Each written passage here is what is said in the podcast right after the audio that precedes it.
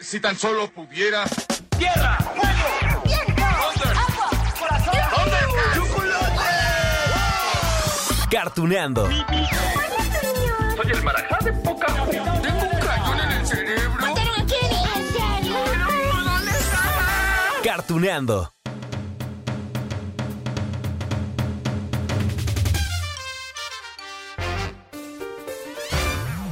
Hola, hola, hola amigos de Cartuneando. Hoy regresamos otra vez a Springfield, sí, con la familia amarilla. Recuerden que en el capítulo anterior que lo dedicamos a los Simpson, hicimos un trato, ¿no? O sea, dedicarle dos episodios de este podcast, por lo menos dos episodios a la familia amarilla creada por Matt Groening en 1989. No solo porque nos encantan sus aventuras, sino porque esta serie sigue vigente. Porque, a ver, se ha convertido en referente de infinidad de situaciones. Bueno, ya hasta parece Nostradamus con tantas supuestas predicciones. Ahí les va. Mamá, ¿recuerdas que de niña yo hablaba de mi boda y tú prometiste que impedirías que papá la arruinara? Ay, no te preocupes, nena. Te aseguro que se va a portar bien. Mamá es videoteléfono. ¿Esto? Es que tengo artritis deformante. A ver, miren, miren. Solo por hacer un rápido recuento de lo que platicamos eh, del capítulo pasado, ¿no? A ver, recordemos, ya hablamos de los múltiples premios que ha obtenido esta serie, hasta récord Guinness, pues, los han incluido en todo tipo de revistas. Es la, la más longeva, la más larga en horario estelar en la televisión de Estados Unidos. Comentamos también que Los Simpson nacieron como una sátira de la sociedad norteamericana ya en 1987, primero en cortometrajes, después ya en el 89 con su serie, de la cual hoy platicamos. Pero fíjense, no dijimos por qué son amarillos. ¿Alguien sabe? ¿No? No, no, no tenían hepatitis, ¿no? ¿Alguna idea? ¿No? ¿Por qué eran amarillos? A ver. Machi se casa con tu mamá, tú y yo seríamos hermanos. Y nuestros hijos serían monstruos horribles con manchas verdes y rojas sin dientes y con cinco dedos en las manos. ¡Oh! El gene defectuoso de los Simpson está en el cromosoma Y y solo afecta a los varones. Bueno, bueno, a ver. La respuesta es que el distintivo tono amarillo de los personajes fue elegido en parte pues para hacer que el programa destacara cuando alguien le cambiaba los canales de televisión en busca de algo que ver. Es decir, los típicos que estamos luego con el control allí en el sillón, cambiando, cambiando, cambiando, cambiando. Ay, ¿por qué? Porque esta familia es amarilla. Eso es lo que pensó Matt Groening y también su equipo creativo. Les funcionó, ¿no? Entonces 30 años después seguimos hablando de la familia amarilla de Springfield. Espera un momento, tú no has consultado con todos. ¿Te olvidas de las mujeres? Ay, sí, las mujeres. ¿Tú qué haces, doctora Simpson? ¿Doctora? Correcto. Soy jefa de cirugía especializada en una clínica de laparoscopía. ¿Eso significa que estudiaste en la universidad? Bueno, bueno, ah, ya que estamos con esto de los datos curiosos, ¿saben quién creó esa melodía que escuchamos al inicio de cada capítulo? ¿No? Esa que va. Los Simpson. tin, tin, tin, bueno, donde vemos a Bart escribiendo frases de castigo en el pizarrón, a Lisa tocando el saxofón, a Homero saliendo de la planta nuclear, a Marge y a Maggie en el carro. Bien, ¿no? ¿No saben? El compositor es Danny Elfman, ¿sí?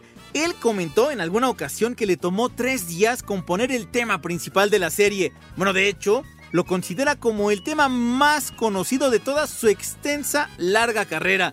Que vaya, ¿eh? Vaya que es extensa y exitosa. ¡Lisa, no hagas escándalo! Papá, tengo que ensayar una hora diaria. Yo te voy a ensayar. ¿Me vas a ensayar? ¿Qué significa eso? ¿Es una especie de amenaza? ¡Uy! ¡Bart, haz que se calle! ¿Qué más? ¿Qué más? Ah, sí, ya. Ya dijimos que gran parte de la serie se desarrolla en Springfield, ¿no? Que sería una ciudad ficticia. No tanto. En realidad, eso se debe a que el nombre de Springfield se repite en 30 estados de la Unión Americana, en Estados Unidos. Es más, en diferentes capítulos de la serie, la geografía de la ciudad pues ha presentado ríos, hemos visto desiertos en Springfield, hemos visto campos agrícolas, hemos visto montañas, hemos visto, bueno, de todo lo que requiera la historia. Ah, claro, hay un fundador de la ciudad, ¿eh? ¿Se acuerdan? Se trata de un pirata bautizado como Jeremías Springfield. Y en alguna ocasión Bart descubre que es un verdadero fraude. ¡Como cobardes! ¡Multitud iraconda! ¡Perdónenos la vida! Por lo menos hasta que escuchen la historia de cómo es que tenemos la cabeza del fundador del pueblo. ¿Cuánto duraría la historia? Ah, unos 23 minutos y 5 segundos. Ok, ok, otro dato trivial. Pero bueno, interesante porque nos deja ver el éxito de esta caricatura. Resulta que en un capítulo estrenado en 2003, Homero da su dirección de correo electrónico. Amante de la comida 53 era chunkylover53 aol.com. Bueno, ¿cuál es el dato interesante? Previamente, el escritor de ese capítulo, un hombre llamado Matt Selman, bueno, abrió la cuenta de ese correo electrónico, chunkylover53. ¿Qué pasó? Bueno, pues que a los pocos minutos de que terminó ese capítulo de la serie, en el 2003, la bandeja de entrada saturada. Había llegado al límite 993 mensajes allí, pues del público, ¿no? Que quería saludar a Homero. ¿Cómo ven? necesita localizarme, mi correo es amante de la comida 53 AOL. Amante de la comida 53. Es una palabra. Una palabra. Amante de la comida 53. AOL.com. Y ya que hablamos de, de, las influencias, bueno, tampoco olvidemos que algunas de las entradas de los episodios pues tienen un toque especial. Creo que, que, la más significativa para nosotros los mexicanos es la de Guillermo del Toro. Sí, le rindieron homenaje. La familia amarilla luce como los personajes del laberinto del fauno, ¿cómo no? Además aparecen algunos monstruos, algunos seres de terror. ¡Ah! Pero también están otras entradas que hacen homenaje a artistas y directores de Estados Unidos, de Francia, de Inglaterra. Es que al final, el éxito de Los Simpson es mundial. Para evitar la nostalgia instalamos un dispositivo que hace correr el agua como en América. ¡Qué lejos estoy del suelo donde Les digo que era necesario dedicar por lo menos dos capítulos de cartuneando a Los Simpson. Bueno, porque son tantas las cosas que tenemos que platicar sobre esta serie. Ay, a ver, recordemos que su objetivo principal, ¿cuál era? A ver, burlarse, ¿sí? Y exhibir todo tipo de vicios y situaciones de la sociedad, principalmente norteamericana, aunque ya después nos reflejamos todos, ¿no? Un ejemplo claro de esto son los divertidos Tommy Daly, ¿sí?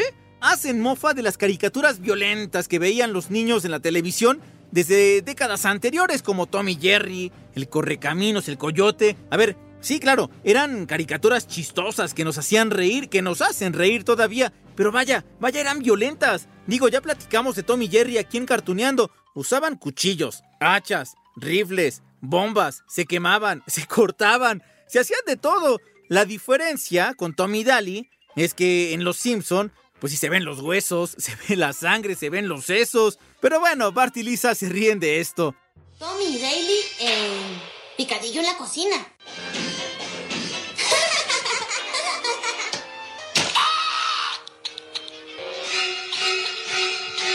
¡Oh, Maggie! ¡Malo, malo!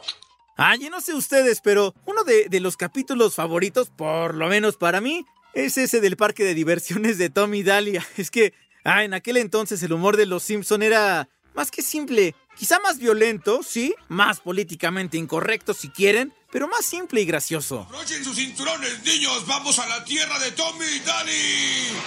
¡Oh! ¿Tierra de las explosiones por gases? Tierra de la cirugía innecesaria. Miren, el desfile de robots de las 12. ¡Rápido! Si no tenemos que esperar al de las 12 y 5. Oigan, y tenemos una entrevista pendiente. Y especial para este capítulo. Ya les había adelantado hace un capítulo de qué íbamos a hablar. Bueno, ya casi vamos a esa entrevista. Solo quiero recordar con ustedes un par de puntos más.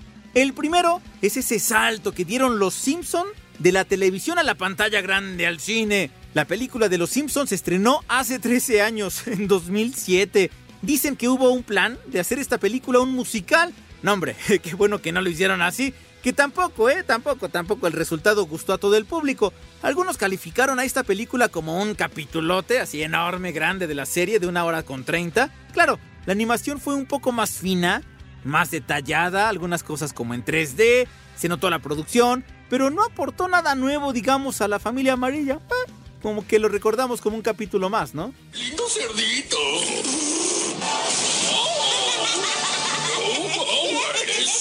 ¡Te voy a enseñar lo que es gracioso! Los Simpson, la película. Estreno mundial en cines, julio del 2007. Y el otro punto que no podemos pasar por alto son... ¿m? las famosas predicciones de los Simpson. Desde la aparición del smartwatch y las llamadas o las videollamadas hasta fechas que aparecían allí en algunos capítulos, la última gira de los Rolling Stone, por ejemplo, la llegada de Donald Trump a la presidencia. ¡Ah! grandes cosas van a pasar. Y les pasarán a ti, a ti, a ti y a ti. Habitantes de Springfield, escuchen. Cola retorcida, atrapados para siempre. Otra, otra de las predicciones que más sorprendió al mundo fue la de Lady Gaga. En ese capítulo que se llamó Lisa está Gaga, de la temporada 23, es más reciente digamos. La artista llega a Springfield, actúa allí porque tiene un concierto, Lisa está, bueno, toda deprimida porque dice que, que nadie la quiere. Y en el espectáculo de Lady Gaga y en Los Simpson, ella vuela en el escenario, ¿sí? Tal como lo hizo donde? En el Super Bowl del 2017. Bueno, es más, hay quien dice que en realidad Lady Gaga se inspiró en esta escena para su show. Dígame dónde estamos. Vamos a pasar por Springfield. Springfield, ¿y qué hay ahí? Suburbio tranquilo, hogar de la tumba de la mascota desconocida. Tiene la más baja autoestima en todo el planeta. Gaga, mi trabajo es evitarte los lugares feos como Springfield. Descuida. Una más, una más. A ver, otra predicción. Especial y dedicada para los amantes del fútbol. Resulta que en la temporada 25, hace 5 o 6 años, los guionistas rindieron homenaje al Mundial de Fútbol del 2014, aquella de Brasil. Bueno, en el capítulo No tienes que vivir como un árbitro, así se llamó, las selecciones de Alemania y Brasil se enfrentaban en la final y uno de los jugadores de la selección brasileña, que se hacía llamar el Divo, haciendo referencia a quién más, sino que a Neymar, bueno, el Divo se lesiona durante ese partido, sale del campo en la camilla eso pasó después en el encuentro contra Colombia. Sí, Brasil contra Colombia. La poderosa escuadra brasileña presenta al mejor maestro de las lesiones falsas que ha conocido el fútbol soccer, el Divo. Ahora juguemos fútbol humano. Y el Divo cae en el área chica. Hay falta. No es que bueno, predicciones hay por montón, ¿eh?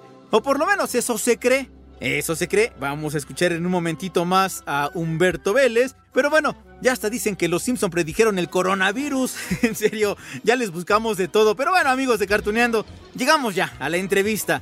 Y es nada más y nada menos, lo presento de nueva cuenta, el extraordinario Humberto Vélez. Sí, actor de doblaje, él le puso voz a Homero Simpson en las mejores temporadas, a mi parecer, que es de la 1 a la 15. Yo nomás les digo que disfruten la plática porque se pone buena. Ahí les va.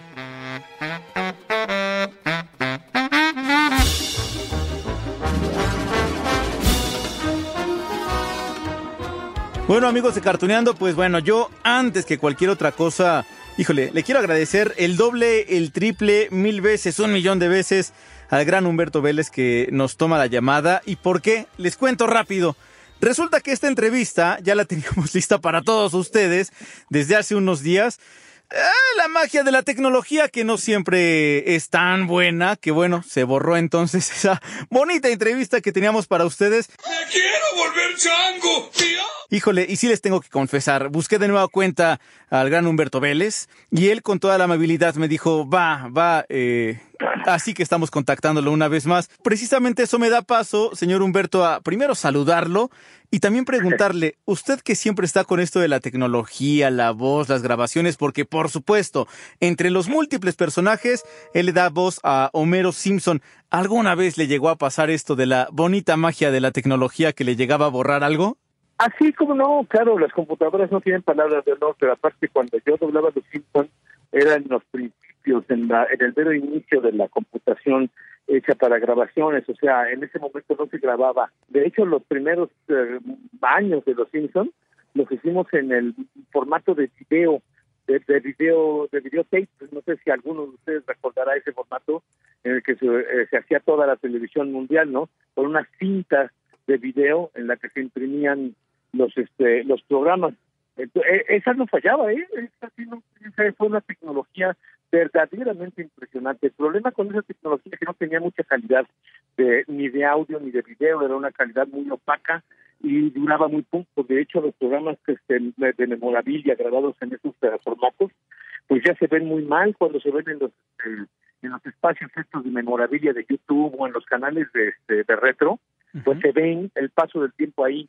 No es como la, te tecnología de cine, que esa siempre fue maravillosa, los este, la las cintas de celuloide y plata y todos estos materiales que se usaron desde hace casi, o creo más de 100 años, ¿no? Que personas tienen. Este, esa sí fue muy buena tecnología y esa, la, tanto la imagen como el audio, quedaban impresos tan maravillosamente que se siguen usando hoy día, pero lo de video le, este, pues resultó no muy bueno y en eso fue que empezaron a salir los Simpsons. Pero no sé, no me acuerdo la verdad cuándo fue que entró ya la computación a los a, en, la, en la temporada de los Simpsons, pero cuando entró, bueno, empezamos a usar las máquinas. Y sí, la, la calidad es impresionantemente buena, pero estas fallas tan terribles que tiene tipo, hoy hoy día también la tecnología, pues ocurrían. Que pues daban un dedazo, se borraban o que no se grababan bien o que tienen ruidos ruidos este no me acuerdo cómo les decían, ruidos digitales les decían esto o brincos y toda clase de variaciones. En fin, ya la tecnología ya no ya no falla tanto, pero sigue fallando por lo que por lo que me pude dar cuenta en lo que me dijiste que, que se borró todo aquello que hicimos aquella vez. No, no soy misionero, ni siquiera creo en Jebús. Déjenme salir. Lo siento, no puedo hacerlo. ¡Sálvame! Justamente allí es donde Homero diría ¡No! que es una de las frases pues simbólicas de, de, Homero Simpson. Estamos justamente en este segundo especial de Los Simpson, de esta familia amarilla que llegó hace más de 30 años a la pantalla chica. Y eh, justamente ya habíamos platicado un poco sobre toda esta historia, ¿no? Y obviamente de, los personajes centrales, si no es que el central para muchos es Homero Simpson. Eh, Humberto Vélez, con quien platicamos ahora, le puso voz desde la temporada 1 a la 15, pero además de eso también trabajó en la dirección de todos estos personajes, en la dirección de doblaje. Y eso significa meterse en la mente de cada uno de ellos para definirlos muy bien y que el público los conozca. Y yo recuerdo que en aquella primera plática que se perdió y que tuvimos, señor Humberto, pues me platicaba de ese gran trabajo que es pues definir muy bien no solamente cada personaje, sino el género en el cual está cada uno de estos capítulos de Los Simpson. Pues es que la personalidad de los personajes ya viene delimitada. Uh -huh. O sea, nosotros no creamos los personajes. Los personajes vienen creados ya por el autor original. En este caso, pues es Matt Groening que los creó y él, bueno, no los trabajó nunca, pero él, él, todo el equipo de, de producción que tenía él, seguía sus instrucciones al pie de la letra, que es lo que se hace con estos este, este tipo de trabajos.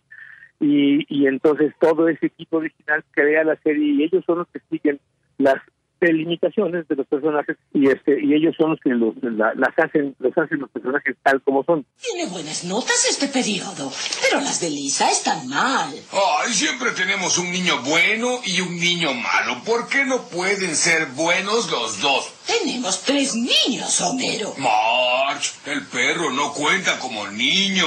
No, Maggie.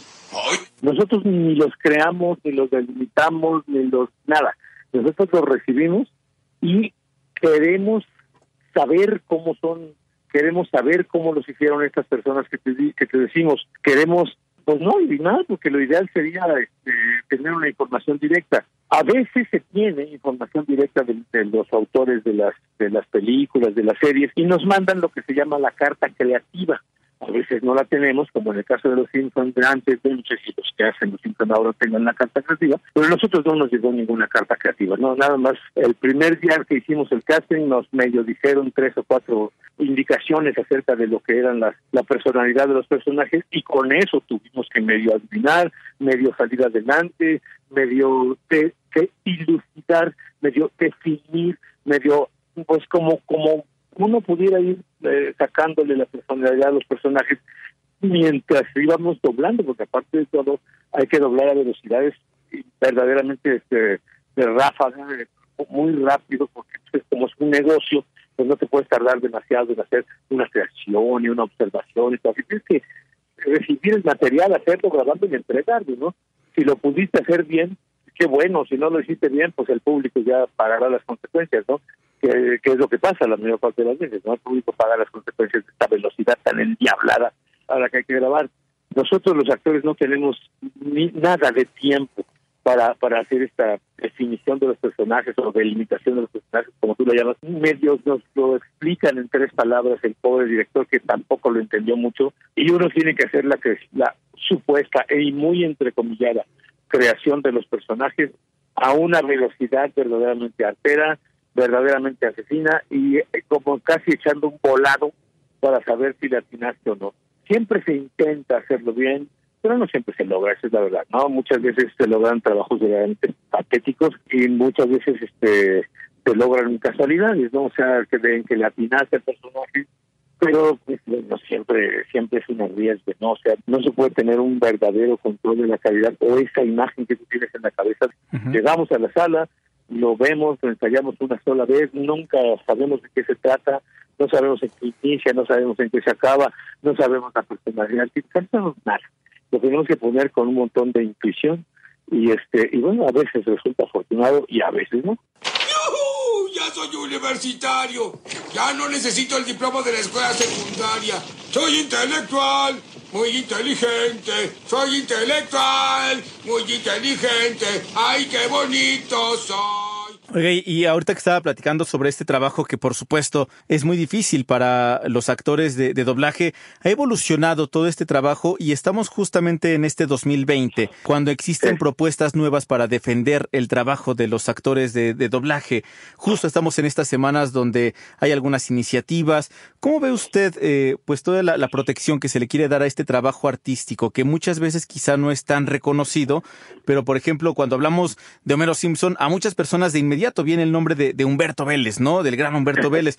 Pero eso no, no solamente ese reconocimiento se habla, sino también de la protección de su trabajo. ¿Cómo ve todo esto que, que está ocurriendo ahora? Me imagino que te refieres a las iniciativas del ley que han sacado tanto el, el senador Martí Bates como el diputado Sergio Mayer, una en el sentido de prohibir el doblaje. Bueno, pues yo creo que esas son dos resultantes de trabajos arduos que hemos venido haciendo todos los que hemos sido actores de doblaje a lo largo de los años, de intentar que los gobiernos, que las cámaras, que la gente indicada pues nos ponga en el mapa, ¿no? Porque nosotros no existimos en el mapa laboral de México, no existimos en el mapa económico, incluso tenemos que pagar impuestos bajo otros rubros. Cuando alquilo una casa no puedo poner ahí que, que soy actor de doblaje, tengo que poner que soy este productor o, periodista o alguna otra cosa porque mi rubro actor de doblaje no existe y si no existe pues eh, estoy verdaderamente como tú dices desprotegido no o sea social laboralmente en fin no tenemos sindicatos, ¿no? Pero bueno, los, si, si, estoy afiliado al sindicato, bueno, pues tengo esa, esa protección. Si no lo estoy, como es la mayoría de los actores, entonces está totalmente desprotegido, ¿no? Yo he visto morir compañeros juntos, ¿no?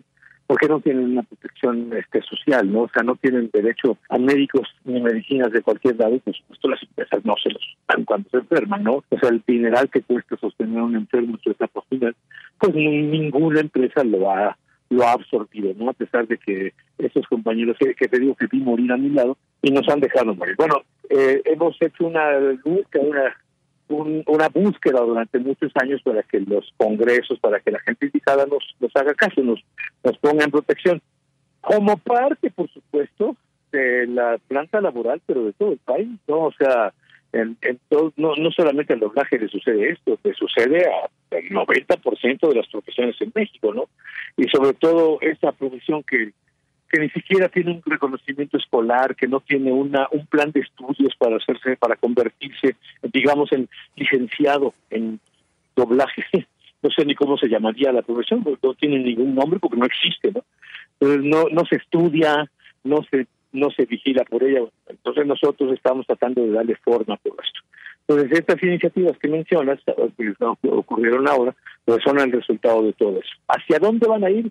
Pues no sabemos, porque bueno, desde luego, a la hora que aparecieron las iniciativas, pues un montón de gente se enojó, mucha gente dice que es perniciosa para todo el mundo, otros dicen que no, bueno, eso tiene que tomar forma, es una lucha que no se acaba cuando aparece una iniciativa de ley, ¿no? O sea, esa iniciativa tiene que llevarse hasta el Congreso, tiene que pelearse, modificarse, tiene que ser eh, analizada por expertos, discutida, platicada durante mucho tiempo y después se, se emitirá como ley lo que quede de las discusiones, ¿no? Y de eso que salga como ley, todavía hay que ponerla la, ¿cómo se llama? en funcionamiento, porque el hecho de que se promulgue una ley no garantiza su cumplimiento, o sea, de entrada pues no se tiene costumbre de tener una ley que proteja el doblaje mexicano, entonces hay que hacer una cultura de, de ¿cómo se llama?, de protección, de, de seguimiento de la ley.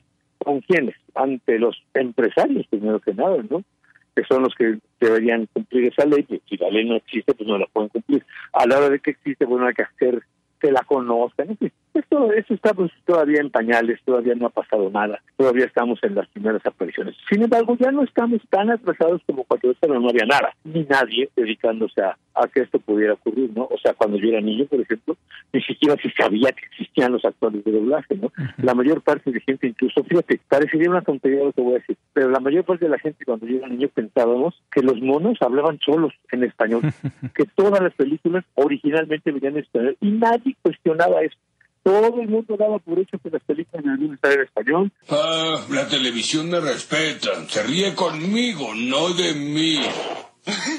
Estúpido. Nadie lo cuestionaba y no pasaba nada y el, y el actor de doblaje era totalmente oscuro, confinado a cuatro paredes oscuras y no este no pasaba absolutamente nada. De allá para acá, bueno, pues ya estamos por, por lo menos el reconocimiento del público, ese ya lo tenemos, la gente ya nos reconoce, ya sabe nuestros nombres, ya sabe lo que hacemos, ya sabe si le gusta o no le gusta nuestro trabajo, nos aplaude y nos reprocha todos los días en los medios de comunicación, en, la, en las redes sociales. Eso ya es un avance gigante. La de Barney tiene emoción, pero la bola en la ingle es la bola en la ingle. No lloren por mí, yo ya estoy muerto. Vaya, jamás beberé otra cerveza. ¡Cervezas! ¡Dame diez! Luego lo otro, el reconocimiento legal, pues ahí va marchando. Ya por lo menos existen esas iniciativas, que aunque todo el mundo, hoy, hoy vi varios periódicos en, en la que los cinematografistas y la gente de cultura dice que es una aberración porque el doblaje, bueno, ok, no importa. Lo que importa es que estamos este, en el camino de hacer. Contémonos con esas personas que no quieren que se haga eso y vamos a ver qué sí les conviene a ellos y qué sí nos conviene a nosotros y saquemos el mejor partido de esto. Pero bueno, yo creo que es positivo en todo caso, ¿no? Que esto esté ocurriendo, nos da una visibilidad mayor y por supuesto que tenemos que llegar a un a unos acuerdos, ¿no? Eso ya no se puede detener, ya metieron la iniciativa. Este, y ya no se puede decir, no, pero es que no le gustan los cinematografistas. Bueno, lo siento muchísimo, que vengan entonces a discutir y hagamos una cosa que les convenga a todos, incluidos ellos. Pero bueno, se está discutiendo, a mí me parece muy positivo. Sí, hijo. En momentos como este solo miro mi brazalete. Es verdad, papá. ¿Qué haría Jesús? ¿Jesús? Yo creí que era Gepetto. Tonga. Claro, porque aparte en la trayectoria, y si hablamos de Los Simpson, pues ha habido ese episodio de hace 15 años cuando cambian todas las voces y, bueno, se quedan desprotegidos todos. El público, por supuesto, porque ya no escucha al personaje igual. Y yo creo que al final, pues también el, eh, quizá el, el material, pues cambia un poquito en el sentido, por lo menos en, en cuanto al oído del público. Y me imagino que también para los actores de doblaje, pues es difícil. Lo que pasó en ese tiempo con la con lo de la huelga de, de, de la que se perdió las voces de los Simpsons fue una cosa, un asunto laboral, un contrato laboral muy mal llevado por ambas instancias, o sea, tanto por el sindicato como por como por la empresa que estaban este, haciendo la, las pláticas eh, para modificar un contrato colectivo de trabajo. Esto que es exageradamente simple, o sea, modificar un contrato colectivo de trabajo entre el sindicato y la empresa, pues resultó un monstruo espantoso que acabó con la pérdida de las voces, no solamente de los Simpsons, sino de ocho series de la, de la empresa Fox y, y no sé cuántas de otras empresas estaban que, que se estaban trabajando en, ese en ese lugar, en esa compañía de doblaje, ¿no? Entonces, bueno, eso fue una cosa que se le salió de las manos a la empresa y al sindicato, ¿no? no cap- capaz que no tiene mucho que ver con eso, porque en ese momento, pues sí había los elementos de, protección, había los elementos, en fin, yo creo que ahí fue una cosa de mala negociación de ambas partes. De ambas partes me refiero, no, o sea, el sindicato no es un ente eh, amorfo, el sindicato soy yo, somos cada uno de los de los socios, ¿no? Y la empresa, bueno, pues cada uno de los socios igual y, y- y- los, los que discuten. O sea, mu- mucha gente la regamos allí, no supimos negociar eso y acabó con la pérdida, porque incluso, bueno, la Fox, bueno, ellos ya nos estaba teniendo paciencia, nos tuvo ocho meses de paciencia hasta que de plano ya nos exigió eh, que, o, que de plano eh, nos, eh, nos retiraran o- obligatoriamente de la serie o nosotros aceptáramos con ninguno aceptó, entonces el gobierno mexicano, la, de la Secretaría del Trabajo de la Nación, tuvo que entrar para decir, bueno, la huelga la pierde el ANDA y se acabó. Entonces y ya está. Que, se perdió por, por, yo creo, por mala negociación de las partes. Chocolate, mmm, con invisible, mm, la rosca prohibida, mm, sacrilegioso, mm, croquetas. mm. Por último, porque aparte deben saber ustedes que Humberto Velos pues está trabajo, bueno, con muchísimo trabajo, está en un llamado, está en otro y bueno, nos regaló estos minutitos. Pero por último, bueno, eso pasó hace 15 años, pero en este 2020, pues me imagino Homero Simpson significa algo importante para usted. ¿Cómo podría definir a Homero Simpson en su vida? él tiene, haz de cuenta que está metido en vida como por nivel de capas. ¿no? O sea, honestamente, Homero Simpson no existe, no es solamente un concepto imaginario, ¿no? No, no hay una cosa que uno pueda llegar a tocar, o leer, palpar, ver y decir, mira, esto es Homero Simpson, porque no existe, o sea, es un dibujo que se mueve cuando le pones un botón de play a una máquina, ¿no? Y cuando acaba eso, vuelve a dejar de ser visible, ¿no? no huele, no sabe, no vaya, o sea, eso es un producto televisivo, ¿no? Entonces, la verdad es que eso, esa cosa tan poca, en, en mi caso ha resultado enorme, enorme, porque se, me- se metió a mi vida cambiándola todo, o sea, e- esa cosa se metió como si fuera una pareja mía, uno, este, un, como si fuéramos un matrimonio, y, y- y me lleva que yo le di todo durante 15 años, él me dio todo lo que podía darme durante los durante 15 y después se fue con otro. Qué curioso, todo me recuerda a Homero. Te amo.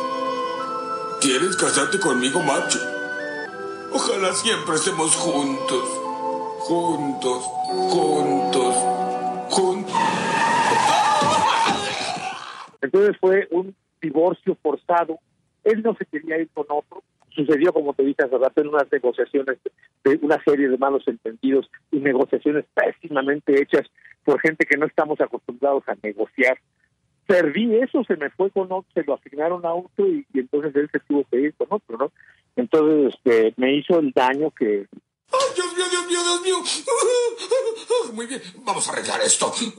Ah, tu madre de carne me daba ricos postres. Lisa, tú eres inteligente. Ayúdame a que me acepte de nuevo. Papá, no puedes jugar trucos para que alguien te ame. Hay una razón por la que la gente permanece unida. que le hace cualquier esposo o esposa a su pareja a la hora de que se va con otro o con otra. No, no, no estoy hablando de sexo, ni de preferencias sexuales, ni de homosexualismo, ni de heterosexualismo, de verdad.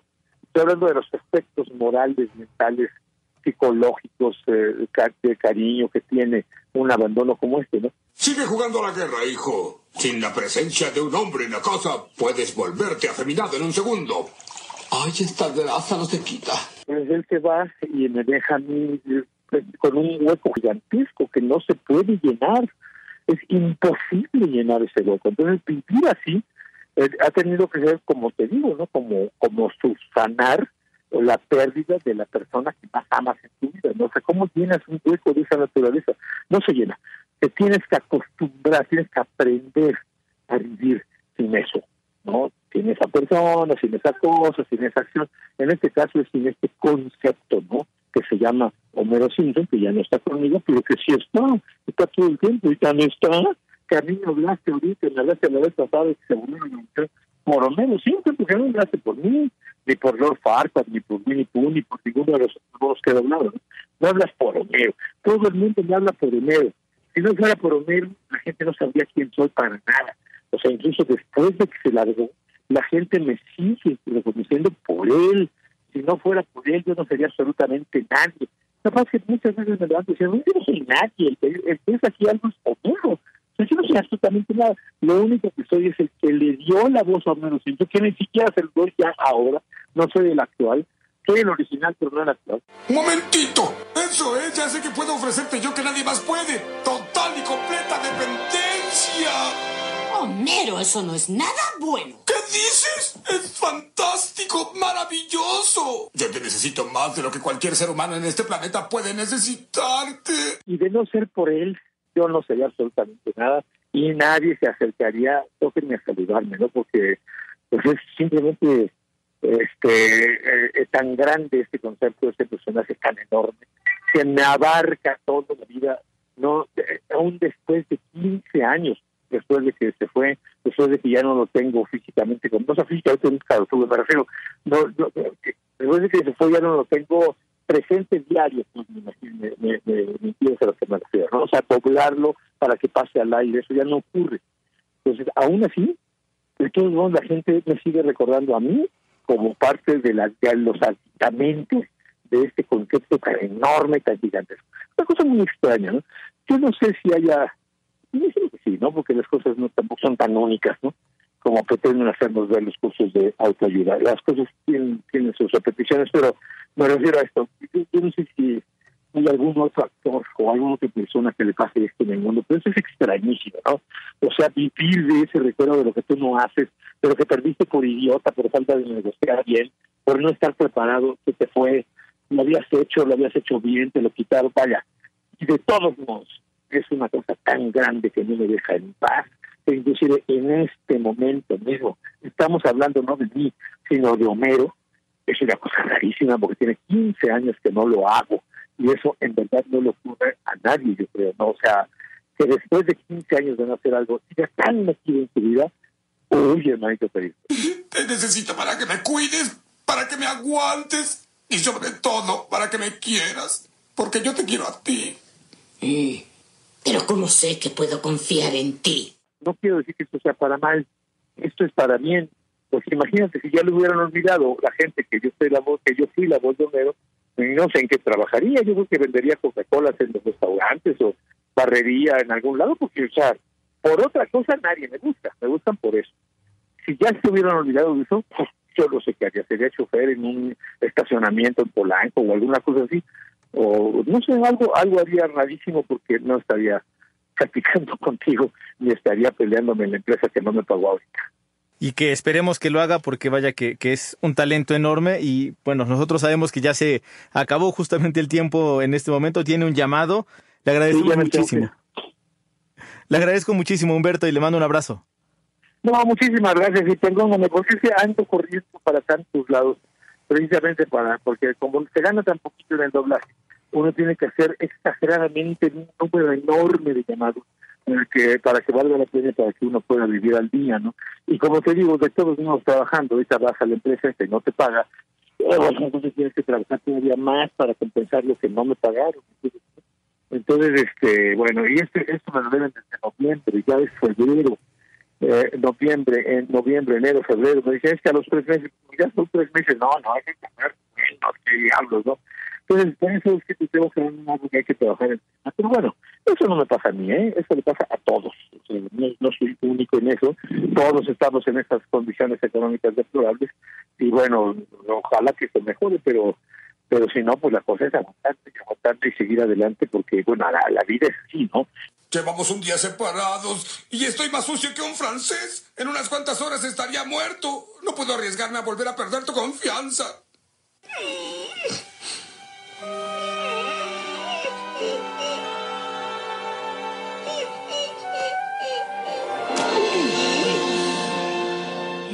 Y, y de estarse quejando, pues no se saca nada. Más bien hay que echarse para adelante. Y digo, eso tiene frutos, tiene las iniciativas. A nadie le gustan, pero están ya las iniciativas. ¿no? De que se logran cosas, pues se logran cosas. De eso que se conviertan en ley, pues no falta mucho. Entonces, este, ahí, ahí, ahí, es lo único que falta, es echarle las ganas y a eso y echarle las ganas a mi llamado. ¿Sale? Perfecto, le mando un abrazo. Muchas gracias.